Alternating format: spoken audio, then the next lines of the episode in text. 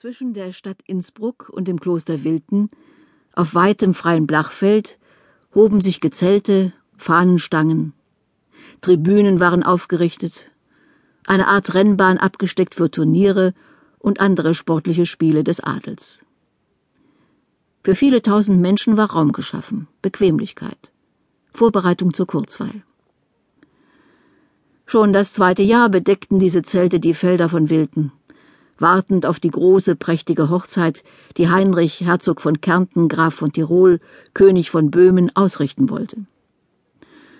Die Klosterbrüder sorgten dafür, dass der Wind die Zelte nicht schädige, dass die Arena für die sportlichen Spiele nicht zuwachse, dass die Tribünen nicht zusammenmorschten. Aber das Fest zögerte sich hinaus.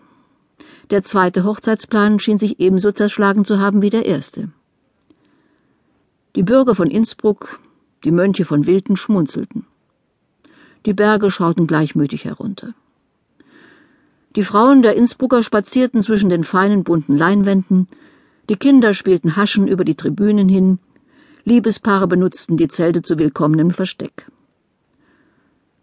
Der alternde König Heinrich, ganz Europa ließ ihm gutmütig und ohne Spott den Königstitel, obwohl er sein Königreich Böhmen längst verloren hatte und nunmehr die Grafschaft Tirol und das Herzogtum Kärnten besaß, ritt missmutig zwischen den Zelten. Er hatte in der Abtei Wilden ein kleines Frühstück genommen. Gebackene Forellen in Ingwergesotten, Hühner in Mandelmilch, zum Nachtisch Grazias und Konfekt. Aber sie verstanden sich in Wilden nicht auf wirklich erlesene Küche. Die Nuancen fehlten.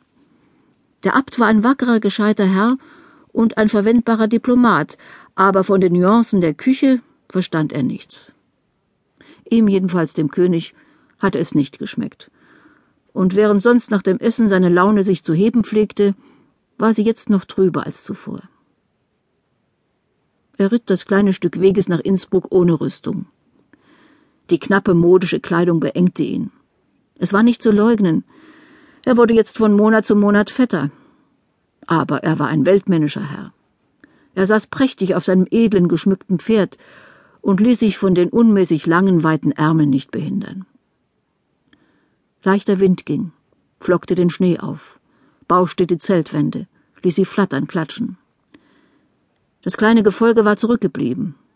Der König ritt allein, lässig, beschaute verdrießlich die weitläufigen festlichen Anstalten. Seine glattrasierten Backen hingen schlaff und fett, der Mund baute sich vor, groß, hässlich, mit gewulsteter Unterlippe. Seine hellen, wässerigen Augen gingen verärgert über die Stadt aus Leinen, über die Tribünen, die Schranken der Arena. Er war gewiss ein verträglicher Herr. Aber schließlich hatte auch seine Langmut Grenzen.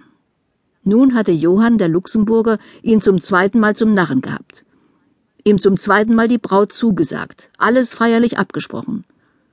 Und ihn zum zweiten Mal sitzen lassen. Er schnaubte.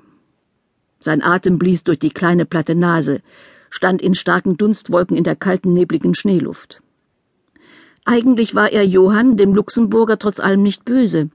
Es fiel ihm überhaupt schwer, jemanden böse zu sein. Johann hatte ihn schmählich aus Böhmen hinausgejagt, so dass von seinem Königtum nur der leere Titel blieb. Aber er hatte sich von dem liebenswürdigen, eleganten Mann mühelos wieder versöhnen lassen, als der ihm finanzielle Entschädigung und die Hand seiner schönen jungen Schwester Maria bot.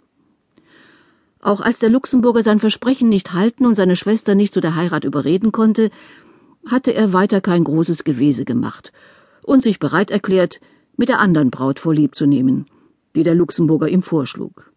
Mit Johanns Cousine Beatrix von Brabant. Doch dass jetzt auch die ausblieb, das war zu viel. Der Bartholomäustag, an dem sie hatte eintreffen sollen, war längst vorbei. Johanns liebe Muhme von Brabant war nicht gekommen. Die schönen Zelte auf den Wildener Feldern warteten vergebens.